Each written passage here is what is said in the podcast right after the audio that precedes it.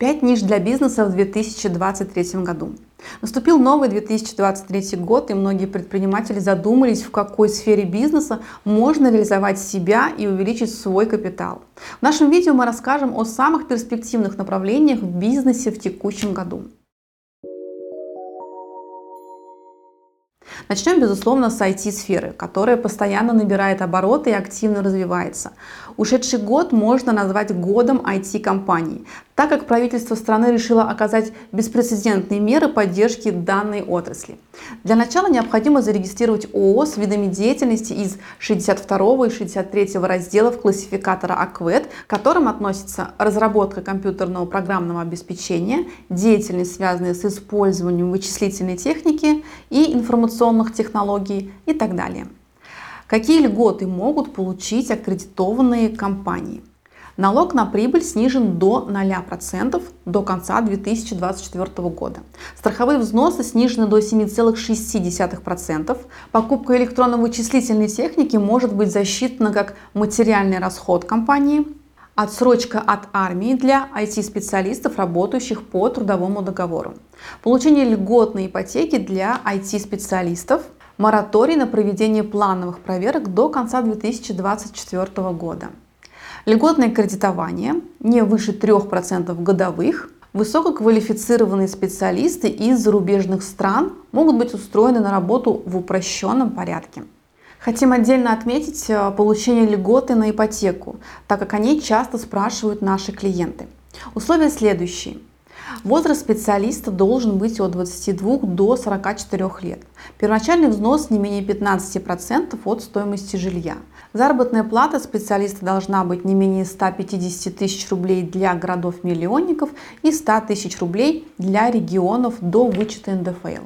Сама процентная ставка составит 5%, но она может быть снижена, если региональные бюджеты окажут поддержку. Условия для приобретения льгот. Наличие основного вида деятельности, подтверждающее осуществление деятельности в области информационных технологий для целей государственной аккредитации.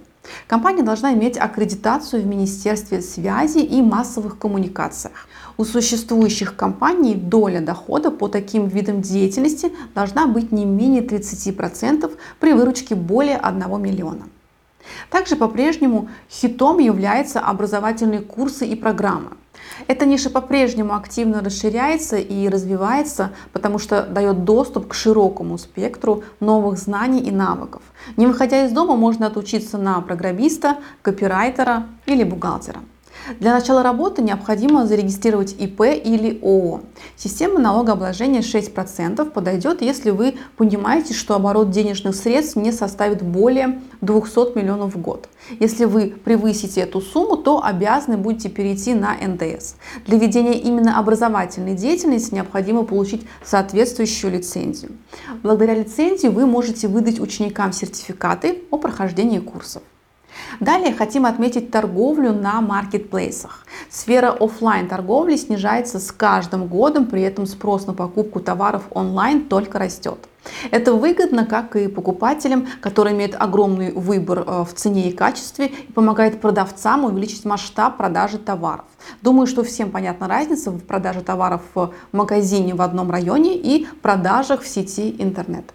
Регистрация ИП или ООО нужна обязательно. Выбор системы налогообложения зависит от расходов и объема продаж. Также на продажу большинства товаров понадобится сертификат соответствия или отказное письмо.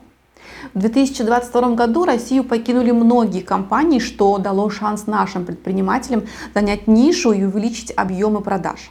Например, это касается производства и продажи мебели. Спрос на мебель большой, а при этом предложений в отношении цена-качество не хватает. Самое время заполнить эту нишу. Для начала работы можно открыть ИП или ООО. ИП самый оптимальный вариант.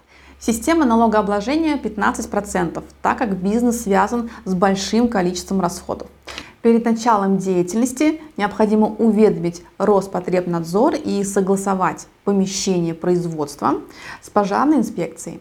Технические моменты мебельного производства регламентируются ГОСТ 16371-2014. Закончим наше видео производством сладких напитков. PepsiCo и Coca-Cola покинули наш рынок, и их продукция составляла 11% всего ассортимента. При этом вы можете не пытаться повторить знакомые вкусы, а создать формулы новых вкусов, чтобы удивить потребителя. Сейчас настало время создавать разнообразие на полках магазинов. Регистрация ИП или ООО нужна в этом случае также обязательно. Выбор системы налогообложения зависит от расходов и объема продаж. Производство и качество напитков регламентируется санитарно-гигиеническими требованиями, изложенными в санитарных правилах.